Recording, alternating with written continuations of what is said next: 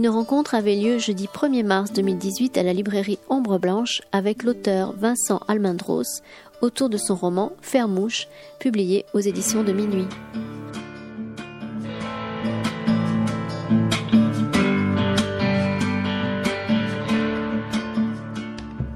Merci d'être venu à cette rencontre. Donc, nous accueillons aujourd'hui Vincent Almendros pour son troisième roman qui s'appelle Fermouche, publié aux éditions de Minuit. Euh, c'est la première fois que nous vous accueillons à la librairie, la première fois donc que le public a l'occasion de vous rencontrer. Et je dois dire que ce n'est pas avec le roman le plus facile pour faire une rencontre, parce qu'il va falloir que nous parlions de ce roman euh, sans, sans trop en dévoiler, puisqu'il y a quand même un rebondissement, j'ai envie de dire, final, comme souvent chez vous d'ailleurs, on aura l'occasion d'en parler. Donc on va essayer de parler de Fermouche et puis de parler des romans précédents, si vous êtes d'accord, de façon à poser un peu un univers romanesque plus que s'attacher à Fermouche pour encore une fois ne pas déflorer le plaisir des lecteurs. Ça vous va comme ça? Très bien. Bon.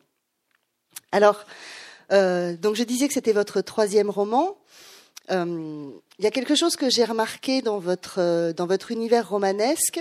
Euh, c'est un, comment dire euh, un rapport au huis clos qu'on trouve. Donc votre premier roman s'appelait Ma chère Lise.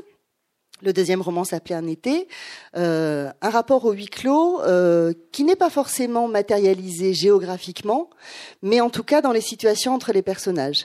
La première question que je voudrais vous poser par rapport à ça, c'est justement, est-ce que c'est quelque chose qui vous attire d'un point de vue romanesque, ce rapport au huis clos, ou est-ce que c'est quelque chose dont vous n'arrivez pas à vous défaire d'une certaine manière quand vous écrivez? Euh, Bonsoir. Euh, en fait, pour vous répondre, euh, parce que si je replace les choses dans l'ordre, quand on écrit un premier roman, on, ne sait pas que ça va être le premier roman. Donc on est, et puis on n'est surtout pas en train de théoriser. Déjà, on fait, un peu ce qu'on peut, quoi. Euh, et dans ce premier roman, je m'étais donné comme contrainte euh, stylistique de, changer de, lieu à chaque chapitre. Euh, voilà, c'était un, une contrainte personnelle. et pour le deuxième roman, j'ai eu envie de faire l'inverse. J'ai eu envie, au contraire, de travailler justement sur un huis clos, presque, je dire, pour changer, quoi, pour essayer de trouver notre rapport et essayer que l'écriture euh, soit différente aussi. Alors c'était un huis clos un peu paradoxal dans un été parce que c'était un, huis clos à ciel ouvert, on, était euh, en plein air parce que ça se passe sur un bateau. Euh, mais quand même, il y avait l'exiguïté du, lieu qui faisait que, bah, forcément, j'avais envie de me confronter à ça pour, pour voir si on mettait quatre personnages dans un endroit réduit, bah, voir comment ça allait se passer. Et même moi, de, du point de vue de l'écrivain, enfin, savoir comment j'allais faire se croiser, se rencontrer euh, de manière très concrète. Euh, et puis pour faire mouche, finalement, je ne me suis pas vraiment posé la question en ces termes. C'était plutôt, euh, je, suis parti à nouveau d'un lieu, et il se trouve que ce lieu, alors qui est un lieu qui existe au départ, c'est un lieu, on pourrait dire quasiment autobiographique, mais que j'ai transformé de manière assez concrète quand je dis transformer, enfin presque, j'ai l'impression d'avoir fait les travaux euh, dans la maison, d'avoir euh, rajouté des pièces euh, si j'avais besoin, mettre une cheminée si j'en avais besoin aussi, enfin trouver où était la cave, etc. et il se trouve que donc ce lieu que je voulais isoler à la, à la campagne, forcément, même s'il y a quand même quelques petits déplacements, a fini par faire une sorte de huis clos parce que dans ce côté étouffant de la campagne. Mais ça, mais c'était surtout en fait, j'avais envie après avoir passé trois ans en en pleine mer avec un été. J'avais envie là, cette fois, de, de, de, plus de campagne, même de terre, de, boue, enfin de, verdure. J'avais vraiment ce, ce, besoin-là, parce que quand j'écris, je passe à peu près trois ans sur le, le roman, donc euh, il faut quand même choisir son lieu euh, à l'avance. quoi. Le lieu dans lequel vous allez passer donc quand même beaucoup de temps. Ah On a l'impression, en vous lisant, je reviens à l'idée du huis clos, que vous pourriez euh, situer le roman euh, dans des immenses étendues avec des vues euh, de la montagne, et que quand même, ce que vous aimez ou votre matériau, vous allez le chercher dans des rapports entre les gens très enfermants. Il y a, je trouve qu'il y a un, rapport à. Alors, qui est renforcé, ce rapport à presque à l'étouffement, qui, peut être renforcé par la, géographie, euh, le hameau dans Fermouche ou le bateau dans, un été.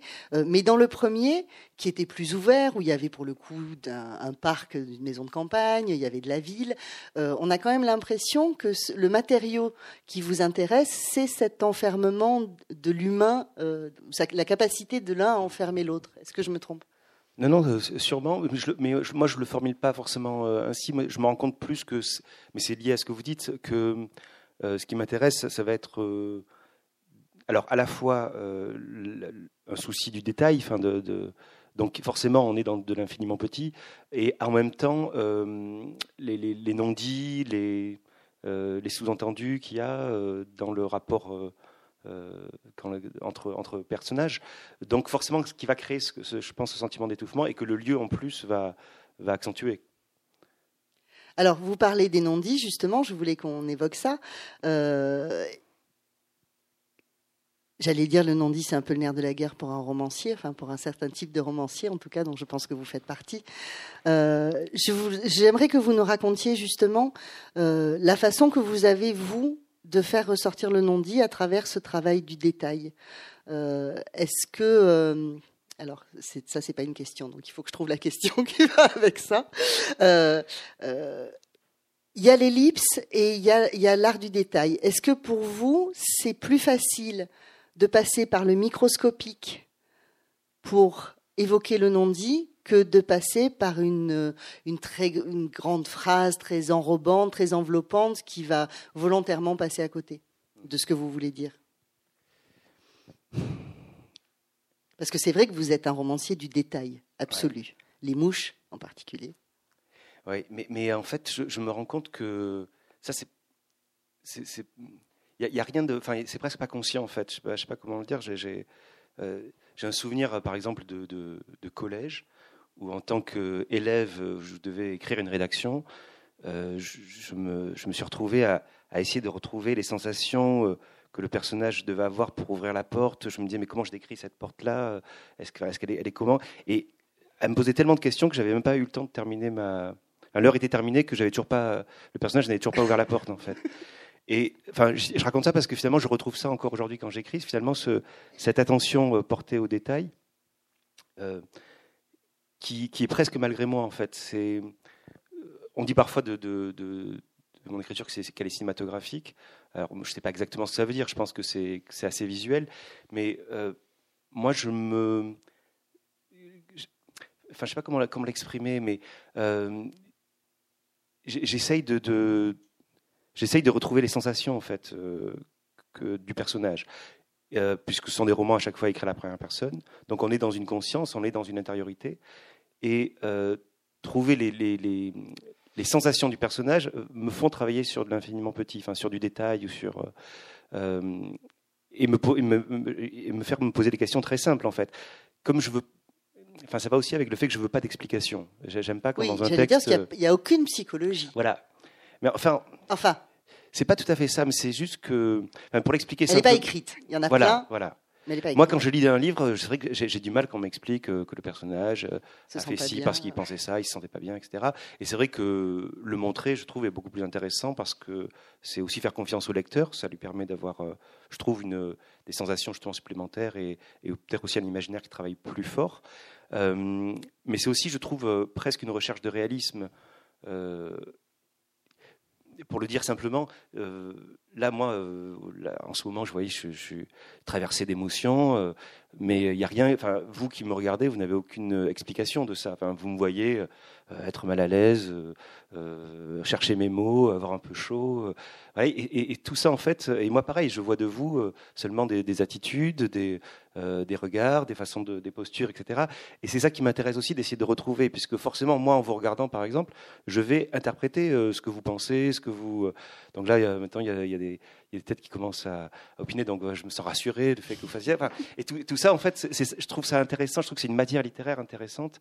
Euh, et forcément, être dans le non-dit, parce qu'on est en permanence dans le non-dit finalement euh, euh, au quotidien. Enfin, c'est-à-dire que là, je, voilà, encore une fois, je, je, vous vois, mais je ne sais pas exactement ce que vous pensez, donc forcément, je vais interpréter.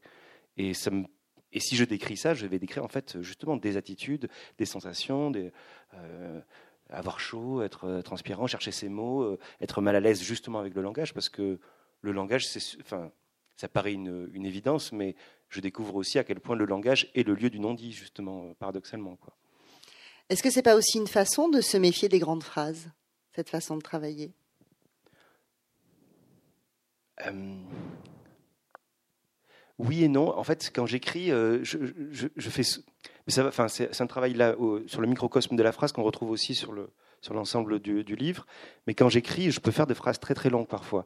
Et à force de retravailler, je vais les raccourcir parce que j'en, vois presque l'inutilité de cette longueur. Enfin, au bout d'un moment, euh, comme je coupe énormément dans mon travail, je me retrouve à, essayer de garder, euh, je sais pas ce qu'on pourrait appeler, l'essentiel ou ce qui, euh, est, utile, et, et, ce qui fait que forcément la phrase se rétrécit aussi. Mais même si dans, dans Fermouche, il y a quand même des, il y a une phrase qui est assez longue, qui fait presque une demi-page. Oui, je ne parlais pas de longues phrases, mais ah de fait, vous avez raison parce que vos phrases sont plutôt courtes, même si elles ne le sont pas systématiquement. Je, je, parlais, je pensais plus à l'idée qu'on pourrait se faire de la littérature ah avec des grandes phrases. Mm. Euh, qui pourraient frôler la grandiloquence ou quelque chose euh, mm. voilà d'un peu démonstratif. Ah J'ai pris ça au sens premier, vous voyez. mais oui, ça, fait, ça en fait partie. vous avez raison. Euh, bah oui, enfin, puis, mais en fait, ce que, ce que je vous décris là, j'ai l'impression que c'est ça qui m'intéresse en littérature, donc j'ai l'impression que c'est ça, la, enfin, vous voyez que c'est ça la littérature aussi. C'est-à-dire que quand c'est trop explicatif, quand je lis un roman, je me dis, mais là, il aurait pu dire euh, ce qu'il a dit en, en, en, trois pages, il aurait pu le dire en, un paragraphe. J'ai l'impression que c'est un peu raté. Enfin, vous voyez ce que je veux dire? J'ai l'impression que justement le travail de l'écrivain, c'est un travail de, de minutie, de, de, choix et de, et de concentration aussi. Euh, ce qui rend en plus, je trouve, euh, parce que quand on coupe beaucoup, euh, ça rend le, le, je trouve la, la, le langage plus dense. Enfin, il y a une, une densité du, du, langage qui, qui apparaît. mais là, je reviens sur le, du coup sur les petites phrases. Je, mais il y, a un lecteur, il y a, y a, quelques jours, qui m'a fait un compliment, enfin, que je trouvais un des plus beaux compliments, mais je sentais que c'était pas un, un, très grand lecteur, que c'est quelqu'un qui, qui, enfin, voilà, qui lisait normalement et qui me disait mais j'apprends euh, en fait à, force de vous lire j'apprends à, être attentif à tout. Et je trouve ça enfin moi j'ai euh, beaucoup aimé ça parce que j'ai l'impression que ça retrouvait euh, enfin qu'il lisait comme j'écrivais. Enfin vous voyez que enfin mm. le souci que j'avais pris à écrire il le retrouvait lui en tant que lecteur. Enfin il, il, devenait attentif justement aux détails aux, aux, mots choisis etc enfin qui pouvaient résonner je ne sais pas si je suis clair, mais très. Oui, oui. Mais euh, mais c'est vrai que après, je, me rends compte que je suis pas euh, effectivement un, écrivain euh, épique, quoi. Enfin, c'est pas.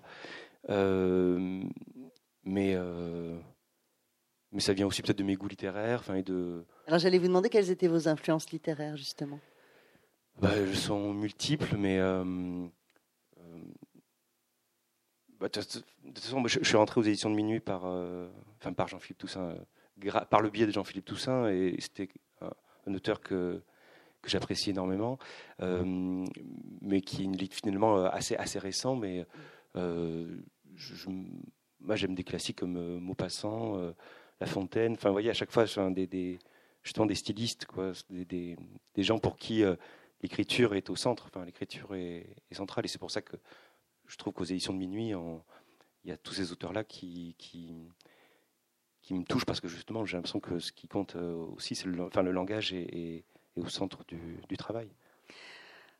Je reviens sur l'idée du non-dit, mais euh, en l'abordant par l'ellipse. Euh, moi, je trouve qu'une de vos grandes qualités littéraires, c'est justement cet art de l'ellipse que vous maniez avec beaucoup de maestria en utilisant le détail qui évite d'aborder frontalement les choses et en créant justement par la, profusion de détails que vous choisissez, euh, on sait très bien ce qui se passe et euh, dans les personnages en particulier.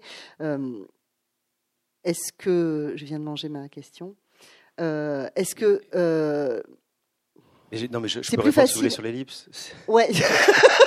Est-ce que c'est plus facile de parler du non-dit sans en parler, d'une certaine manière, que de l'affronter euh, c'est une question un peu bizarre que je vous pose, mais. Euh, je vais répondre sur l'ellipse alors. Ouais. mais non, mais parce que ce que vous m'avez dit m'a fait penser à quelque entre chose. Entre l'ellipse, l'évitement, le. Oui, oui. Non, mais enfin, moi, ce que j'entends dans, dans l'ellipse, c'est enfin les blancs finalement. Mmh. Euh, et c'est vrai, comme j'ai dit tout à l'heure, que je coupais énormément, parce que moi, quand j'écris, je, il m'arrive pour moi-même, parce que le manuscrit fait à un moment donné bien 300 pages, et puis on voit ce qu'il en reste. là, c'est 100 pages. donc, mm. on voit bien que voilà, je coupe énormément. et, mais en fait, je, ce que je, je suis intimement persuadé de quelque chose, c'est que si je coupe par exemple une explication qui, serait justement enfin, trop explicite, trop, euh, parce que ça m'agace, je trouve que c'est pas esthétique, enfin, il y a quelque chose qui, me gêne là-dedans. Euh, j'ai l'impression, vous savez, un peu comme les, les ce que le, je sais pas si c'est un mythe ou pas, mais le, membre fantôme, vous savez, quelqu'un qui serait amputé et, qui a toujours des douleurs euh, au bras. J'ai l'impression que même si je coupe un paragraphe, j'ai l'impression qu'il va, le lecteur peut entendre encore, enfin, comme s'il allait résonner euh, euh, encore, même s'il y, a un blanc, on va quand même entendre, parce qu'en fait, comme si ça se diffusait aussi dans, dans les autres mots. Euh, je ne sais pas si c'est clair ce que, ce que je raconte. C'est gentil. si. et, ça, ça m'intéresse aussi. Alors, ce que, que je découvre aussi, c'est le, plaisir que j'ai à. C'est pour ça que j'ai fait des chapitres assez courts. En fait, quand on écrit, la première phrase, c'est toujours un, lieu privilégié pour et l'écrivain et le lecteur, parce que la première phrase va avoir une, oui, cette place privilégiée qui fait qu'on va l'entendre, euh, elle va être importante. Quoi. C'est pas rien, c'est souvent d'ailleurs même quand on est en librairie, on peut feuilleter, c'est souvent la première chose qu'on va regarder. Et ce que je découvre aussi, c'est que donc les, les, fins de les fins de chapitre aussi sont des, des, phrases extrêmement intéressantes à travailler, puisque comme elles sont suivies d'un blanc euh, typographique, un blanc sur la page, euh, elles vont aussi avoir une résonance particulière. Elles vont pouvoir euh, être entendu. Euh, vous voyez, là, dans le train, j'étais en train de lire un livre. Et, je me suis dit, ah, c'est dommage qu'il n'ait pas coupé ici son, son, paragraphe, parce que cette, cette phrase, elle terminait et qu'il y avait un blanc après, on, l'aurait entendu en, de manière encore plus forte. Et donc, enfin voilà, je joue avec les livres à la fois parce que je coupe, parce que j'aime pas qu'il y ait trop d'explications, même si je précise quand même que pour moi tout est clair. Enfin, tout est, et je pense que pour le lecteur aussi. Tout est clair. Je pense qu'il il termine le, livre, il, peut, peut, tout replacer, tout. Il n'y a pas de.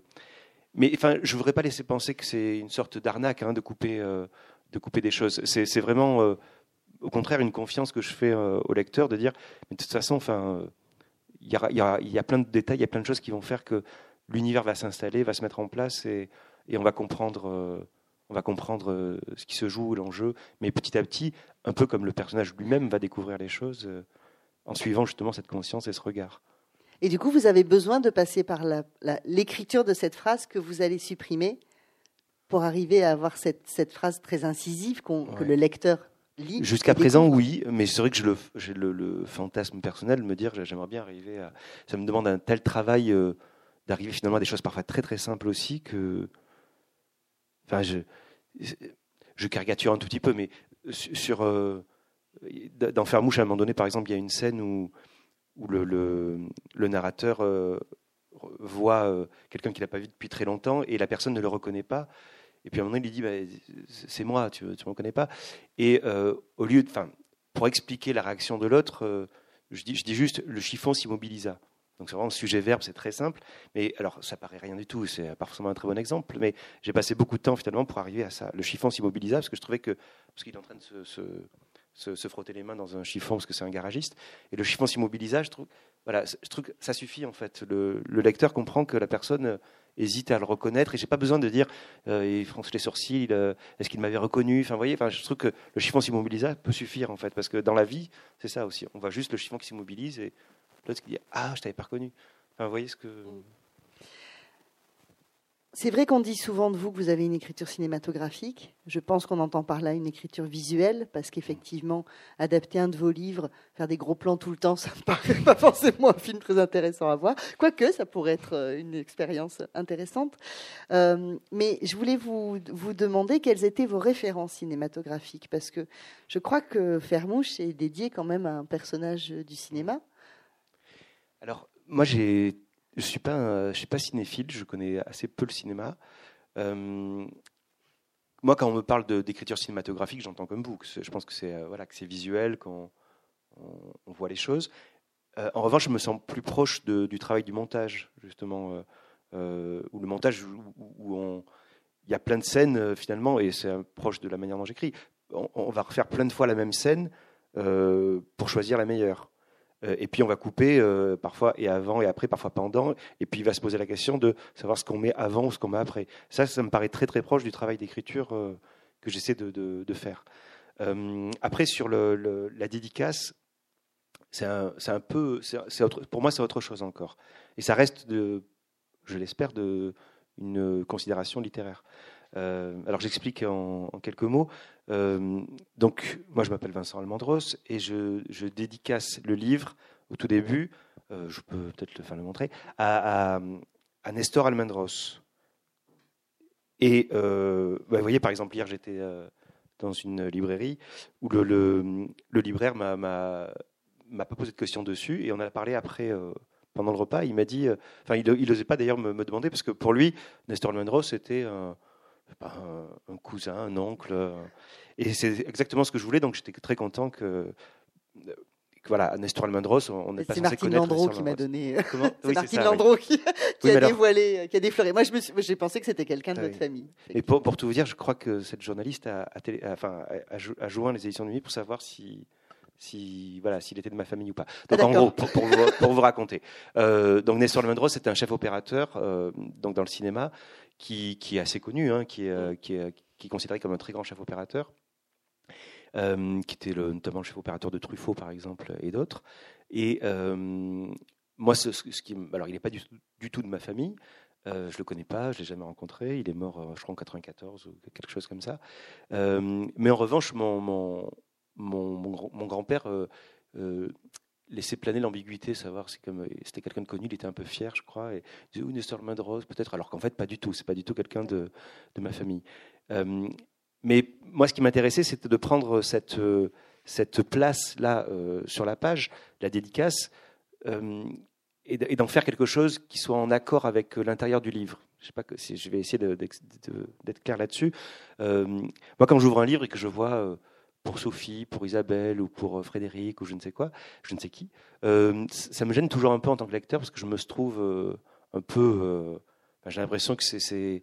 On me demande de regarder par le, verrou d'une porte, mais qu'on a obstrué. Enfin, que c'est. Il y a quelque chose. Enfin, j'ai l'impression d'être invité, mais sans être invité. Enfin, c'est une intimité à laquelle. Enfin, voilà, qui est pas. J'ai l'impression que c'est l'intimité de l'écrivain. Je vois pas pourquoi il écrit à Sophie. Il aurait très bien pu l'écrire à la main et l'envoyer à Sophie, mais bon donc ça m'aurait énervé. Enfin, je n'aurais pas osé euh, écrire euh, euh, quelqu'un qui était vraiment de ma famille. En revanche, comme le livre pour moi est ce qu'on pourrait appeler une sorte de roman familial, dans le sens même psychanalytique du terme, avec alors, je crois, je suis pas spécialiste de psychanalyse, mais je crois que c'est une étape en fait qu'a essayé de démontrer Freud, où chaque enfant va imaginer que ses parents ne sont pas ses parents. Et je crois qu'il y a même Firenze qui, qui dit. C'est un euh, grand classique. C'est un grand classique, voilà. Et il y a Firenze qui, euh, a aussi dit que on pouvait imaginer ça parce que Freud disait que c'était toujours des, des parents euh, mieux, enfin, en gros des rois et des reines qui qu'on fantasmait. Et Firenze a dit, lui, euh, non, ça peut être aussi des, gens de conditions euh, plus euh, médiocres. Donc voilà. Et le terme roman familial, forcément, pour un écrivain, il interroge, il, il intéresse parce qu'on a envie de faire un roman justement. Je le prenais aussi au sens premier de dire faire un roman sur la famille, évoquer la, question familiale. Et donc, avec ces jeux de roman familial, d'identité, etc., ça m'intéressait justement de, de dire Nestor Almendros et que dès le début, en fait, les, les pistes soient brouillées. C'est-à-dire, euh, est-ce que est-ce que c'est quelqu'un de la famille ou pas? Est-ce que et en fait dire ben non, c'est pas quelqu'un de la famille, mais en revanche, moi, ce nom de famille Almandros, quand je le vois, forcément, euh, même petit, il m'interrogeait. Je, me demandais, euh, mais enfin, qui c'est celui-là? Est-ce qu'il est de ma famille ou pas, justement? Et j'avais une réponse en plus qui était ambiguë de la part de, mon grand-père, qui peut-être pour s'amuser, cette réponse-là. Et dans le texte, on retrouve cette, question-là, puisque le, personnage qui s'appelle Laurent Malèvre euh, donc déjà a un problème avec son prénom. Enfin, on, enfin, on, le rend, on s'en rend compte à la fin du livre où il, y a, il, se pose une question en tout cas autour du prénom. Mais même avec son nom de famille Malèvre, euh, il le voit justement sur la devanture du garage, euh, garage Malèvre, et il a cette, cette sentiment, enfin un peu d'inquiétante étrangeté face à son propre nom. et c'est d'ailleurs quelque chose aussi quand quand on écrivain, enfin en tout cas moi. C'est ce que j'allais dire, quand on voit son nom sur les couvertures. Oui, oui, et, et, en plus là justement, je, je viens de recevoir quelques jours, Minuit a fait un bandeau avec mon nom. Alors c'est la première fois que avec marqué Vincent Landros en gros, je sais pas pourquoi ils ont fait ça, mais et c'était c'est très étrange parce que j'ai l'impression que c'est à la fois mon nom et pas mon nom. Enfin, il y a cette question d'identité. Enfin, en tout cas, bref, qu'on retrouve dans le roman où le personnage lui a une on pourrait dire une crise identitaire, quoi. voilà. J'étais un peu long sur ça, mais je sais pas si. Donc rien à voir avec le cinéma. Donc rien à voir avec le cinéma, mais ça en joue, j'en joue quand même puisque euh, évidemment je sais que c'est quelqu'un qui, qui, va placer le livre justement sous, euh, le sceau du cinéma. Euh, mais c'est quand même un chef opérateur qui va justement choisir les cadres, la lumière. Et ça, ça m'intéresse aussi. Hein, choisir la lumière. Enfin, c'est un livre d'ailleurs qui est assez sombre. donc ça, ça m'intéresse aussi, mais c'est voilà, c'est plus un clin d'œil. Alors vous me donnez un enchaînement impeccable parce que justement, je voulais qu'on parle des fausses pistes. Euh, que, vous, que vous maniez depuis le premier roman, plus ou moins. Et là, dans Fermouche, vous vous en donnez à cœur joie. Euh, on a l'impression que c'est euh, presque, j'allais dire, le, le, le, cœur du, le cœur de ce roman. Euh, alors, est-ce qu'effectivement, euh, l'exercice, euh, sans qu'il y ait rien de péjoratif, mais la contrainte, on va dire, que vous vous, êtes posé pour ce roman-là et que vous affichez dès la dédicace, c'est justement le travail sur la fausse piste, parce que le livre en est truffé. Alors, pour répondre très honnêtement, en fait, non. C'est pas, là aussi, c'est presque malgré moi. C'est-à-dire qu'à force, finalement, d'être attentif de manière maniaque euh, au langage, il y a forcément quelque chose, par exemple des doubles sens, qui vont, euh, qui vont euh, émerger. je prends un exemple assez bête quand on parlait des mouches tout à l'heure. Il y, a un début de chapitre où le, qui est on entendait les mouches voler dans la maison. Alors, l'expression on entendait les mouches voler, généralement, c'est une expression pour dire il n'y a pas de bruit. Y et moi, je, veux décrire en fait qu'il y a des mouches qui, volent. Mais ça m'intéresse justement parce que alors c'est un passage où le, narrateur euh, est allé au village pour chercher, euh, euh, une pharmacie qu'il n'a pas trouvée parce qu'elle a fermé, parce que la, personne avec qui il est venu est, malade, a été malade pendant la, nuit, et quand il revient, on va découvrir que en fait la femme n'est plus là, n'est plus dans la maison. donc pour décrire ça, je, je, commence ma scène en disant on entendait les mouches voler et je continue en disant, elle bourdonnait derrière le, rideau. Et euh, alors c'est un double sens, on, on s'y perd un peu parce qu'on se dit, bon, entendez les mouches voler, généralement c'est pour dire qu'il y, a du silence.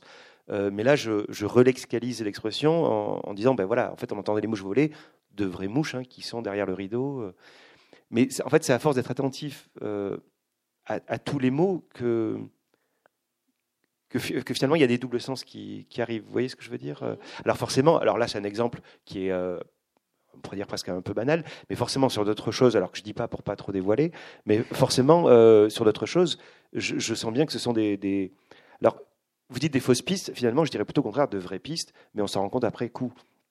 Est-ce que je veux dire, j'ai l'impression que c'est. Alors, je ne sais pas, effectivement. Moi, il y a plein de choses que j'ai lues comme des fausses pistes. Oui des amorces de réponses, des, effectivement. Alors comme effectivement votre texte est assez, pas qu'il soit sec, mais qu'il est beaucoup sur l'ellipse et sur le non-dit, il y a des, des, points qui sont posés comme ça, comme des mmh. espèces de petits cailloux dont on se dit qu'ils vont nous emmener à un endroit précis, avec d'autres petits cailloux qui viennent les rejoindre mmh. des fois, puis des fois quelqu'un qui tape dans le tas de petits cailloux, puis hop, on est perdu. Et, mmh. et à la fin, moi, je crois que ce sont des fausses pistes, mais peut-être qu'on peut le lire différemment et le lire comme des indices. surtout, il faudrait qu'on parle de des choses précises. Mais voilà, et donc on ne pourra pas. Donc vous serez obligé de lire le livre pour euh, suivre cette conversation. Non, mais moi, j'aurais plutôt. Euh, alors. Je vous trouve beaucoup plus facétieux dans ce livre-là que dans les précédents, mm. justement, sur cette façon de distiller des choses, ah bah avec le côté un peu comprenne qui peut. Enfin, voilà, comme si vous assumiez ce côté-là euh, un peu, sachant que le lecteur comprendra à la fin. Oui, c'est ça. Ce que moi, moi ce mais que dans la lecture. Euh, moi, ce que je craindrais, c'est qu'on ait l'impression que je me joue du lecteur, alors que j'ai l'impression plutôt de jouer avec le lecteur. C'est euh, presque, je le verrais plus comme un jeu de pistes, en fait. c'est pour ça que je dis, est-ce que ce sont vraiment des fausses pistes ou bien plutôt des choses qui sont posées, où je, par l'écriture, je montre au lecteur, il faut peut-être faire attention à ça. Il ne sait pas forcément pourquoi, et puis après, il aura l'explication et dire, ah oui, D'accord, il fallait que je fasse attention à ça. Enfin, vous voyez ce que je veux dire? J'ai mmh. l'impression que c'est plus. Euh, euh, mais après, oui, évidemment, c'est quand même pas cessieux. Dès qu'on fait, par exemple, une chute, euh, je pense à un été, par exemple, évidemment, c'est une façon de piéger le lecteur et de dire voilà tu peux recommencer la lecture maintenant. Enfin, c'est presque un peu ça. Quoi. Oui, on sent que vous aimez cette possibilité. Vous parliez de la phrase qui clôt le chapitre. Euh, on a l'impression effectivement que vous aimez poser des phrases qui nous obligent à revisiter hmm. le chapitre ou le roman euh, à, l'aune de cette nouvelle information euh, qui est juste posée comme ça. Mais ça, c'est quelque chose. Vous voyez, quand j'ai écrit ma chère Lise, je ne me rendais pas vraiment compte du, j'allais dire, du poids du sens, de, de du fait qu'en fait, quand on écrit et que justement on a une écriture où on va resserrer, on va essayer de densifier les choses, où tout va faire sens en fait.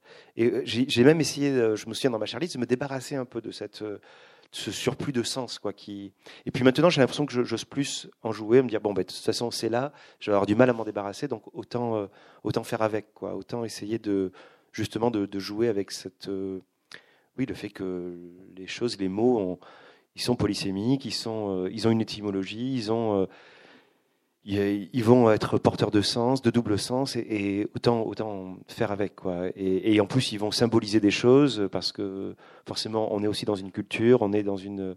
Il y a eu toute la littérature avant, il y a eu tout ça, donc autant, faire, autant s'en amuser, quoi, autant euh, faire avec. Quoi. Je voulais aborder la question des rapports sociaux dans vos romans, qui me semble être quand même un, alors, est-ce que c'est un, point de départ de création? Est-ce que, c'est, est-ce que dans, vos trois romans, il y a toujours à un moment donné une, problématique de rapport de classe?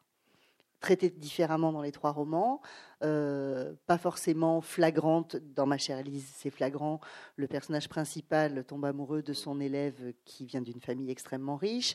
Euh, dans Un été, c'est plus une jalousie entre frères, un qui a réussi, l'autre moins.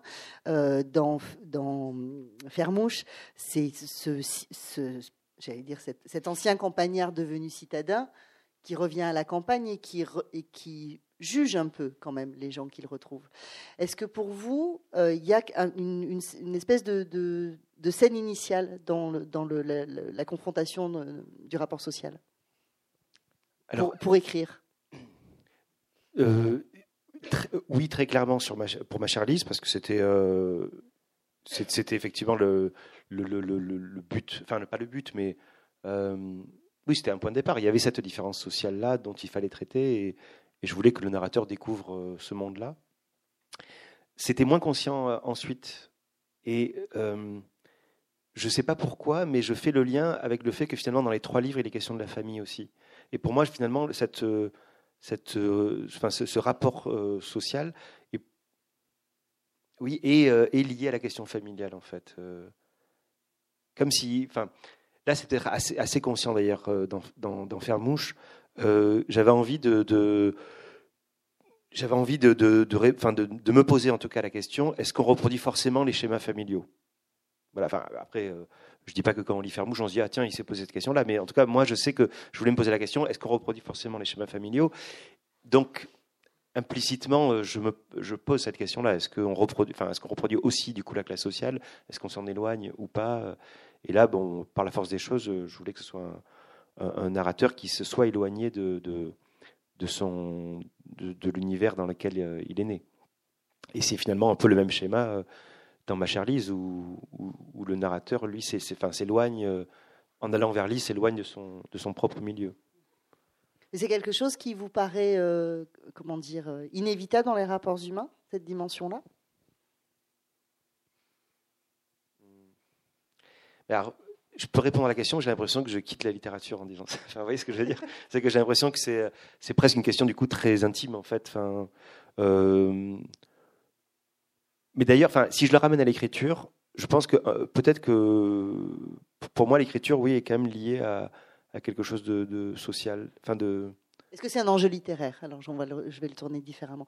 Non, mais, je peux, non, mais je peux, je peux vous répondre même de manière assez intime, en fait. C'est que. Euh, enfin, moi, euh, c'est pas filmé, là, c'est pas. C'est enregistré. Ah, c'est enregistré, mais, c'est pas diffusé. Vous pouvez refuser la diffusion. C'est vrai. mais non, non, mais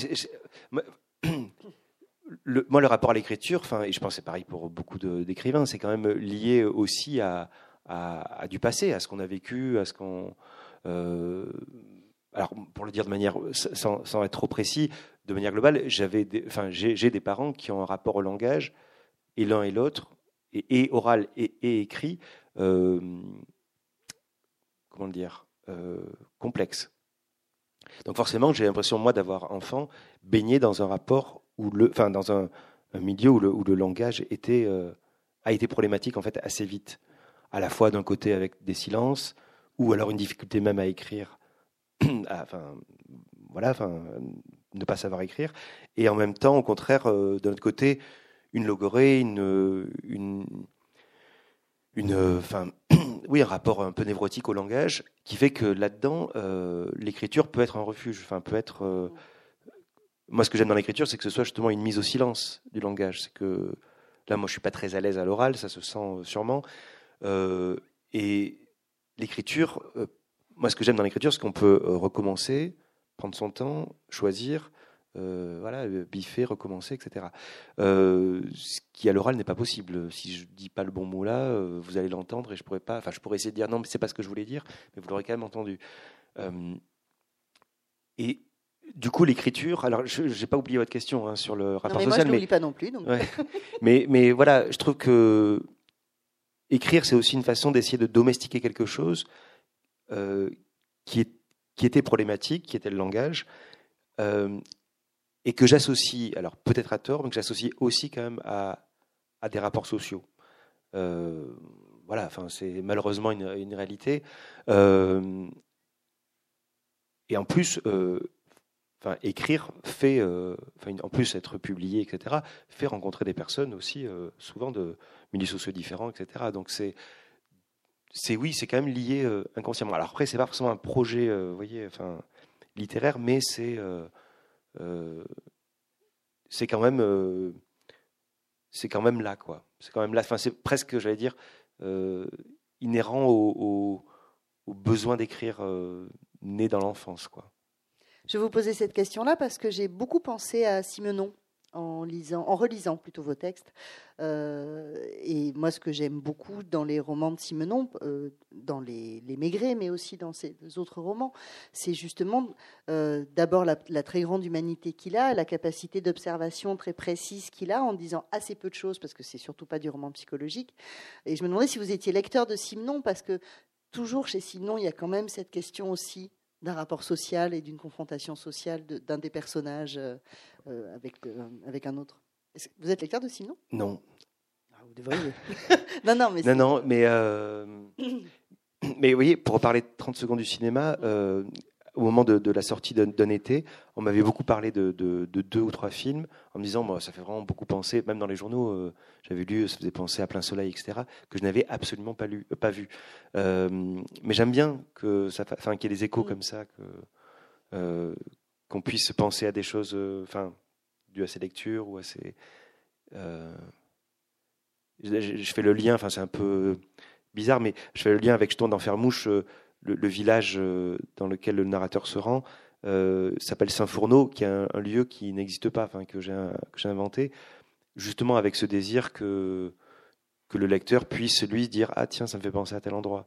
Et d'ailleurs, j'aime beaucoup parce que jusqu'à présent, on m'a dit ah oui, ça, se passe dans les Vosges ou, ou ça se passe. Euh, euh, enfin, j'ai même mis la Normandie, enfin, ce qui était Auvergne, L'Auvergne, voilà. Et, en fait, euh, j'aime bien parce que j'ai eu le Tarn aussi, et, j'aime bien que, que, chaque lecteur puisse se dire ah oui, j'ai reconnu, c'est là. Hein. Donc pour moi, ça s'est réussi, et c'est grâce aussi au fait justement que à Saint-Fourneau, on dit que ça, et je dis pas.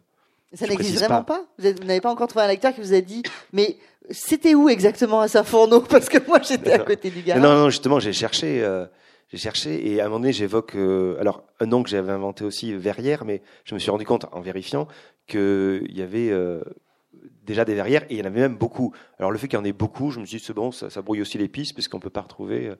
et même j'ai utilisé un autre petit nom de, de village, mais j'ai changé l'orthographe à une lettre pour pas qu'on puisse. Enfin, vous voyez que donc voilà, ça, m'amuse de, Mais enfin, au-delà du fait que ça m'amuse, ça permet aussi, je pense, au lecteur de, pouvoir, de pouvoir euh, euh, bah, mettre son imaginaire aussi sur, euh, en lisant. Quoi. Et donc, Simon, non. Mais je, je vais. Alors, est-ce que vous avez vu plein soleil depuis que vous avez Ah oui, après, alors j'ai à, force d'en entendre parler, je, je l'ai, je l'ai vu. C'est vrai qu'on y pense. Quand on, quand on a vu le film, on y pense parce que le bateau, mm. euh, le huis clos sur le bateau. oui. Non, puis il y a plein de choses qui étaient assez intéressantes, c'est vrai. Euh, euh, bah, il y a une chute. il y a même une scène, il y avait, je me souviens, il y a un plan quasiment un plan de coupe sur un poisson qui saigne, je crois. Enfin, enfin, une scène qui pourrait être dans, dans, un été. Mais, mais vous savez, il y a un universitaire qui a fait un, un, petit, enfin, un colloque où, euh, où il, a, il a comparé en fait un été et en disant que c'était une réécriture de, de Pierre et Jean de Maupassant. Oui, j'allais, j'allais y venir. Et il a dit plein de choses très intéressantes, mais enfin, qui sont pas forcément euh, la volonté de l'auteur. Et ça, bon, voilà. Enfin, vous avez quand même pensé à Pierre et Jean quand vous avez écrit un été. Alors, un tout petit peu, dans, notamment dans le choix des prénoms, dans, il y avait deux trois petits éléments, mais en vérité, pas tant que ça, en tout, ou alors de manière très tardive en fait. Et euh, l'universitaire euh, enfin, dévoile des choses qui sont là, hein, qui existent, mais qui ne sont pas forcément volontaires. Et j'aime beaucoup ça parce que, enfin, justement, je trouve que le travail de, de l'écrivain, c'est pas le travail de l'universitaire. C'est, on est dans une création. Il y a aussi des choses qui nous échappent. Il y a aussi, alors, il y a beaucoup de choses qu'on maîtrise, qu'on cache, qu'on contrôle, qu'on, maquille, qu'on déguise, mais il y a aussi euh, une part qui, qui, qui, nous échappe. Et j'aime beaucoup ça, cette part qui échappe. Parce que vous disiez que vous étiez lecteur de Maupassant. Pierre et Jean est quand même un texte avec une introduction de Maupassant sur l'art du roman. J'ai du mal. Enfin, oui, je vous crois, ah bien sûr, évidemment.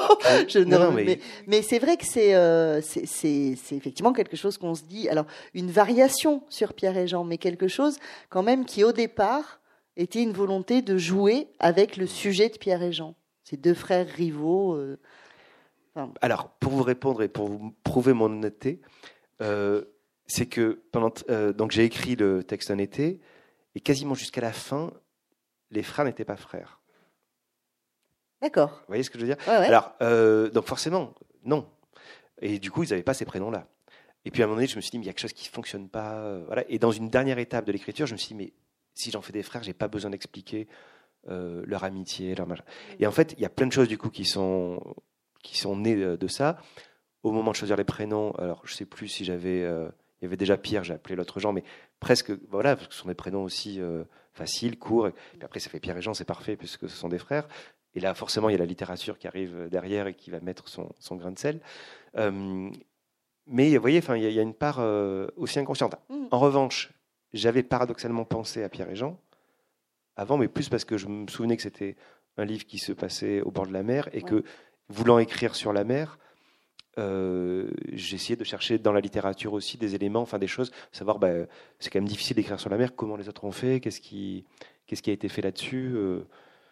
bon, pour finalement, finalement trouver assez peu de choses qui me plaisaient, sinon un gros livre qui s'appelait La Bible de, la voile, et pour savoir comment faire pour démarrer un bateau, enfin pour euh, mettre la voile et tout ça. Mais voilà.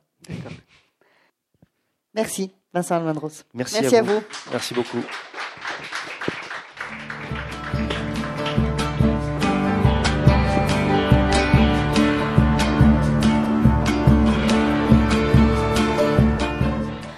D'entendre Vincent Almendros lors d'une rencontre enregistrée le 1er mars 2018 à la librairie Ombre Blanche à l'occasion de la publication de son roman Fermouche aux éditions de Minuit. Vincent Almendros est aussi l'auteur de deux premiers romans aux éditions de Minuit, Ma chère Lise en 2011 et Un été en 2015.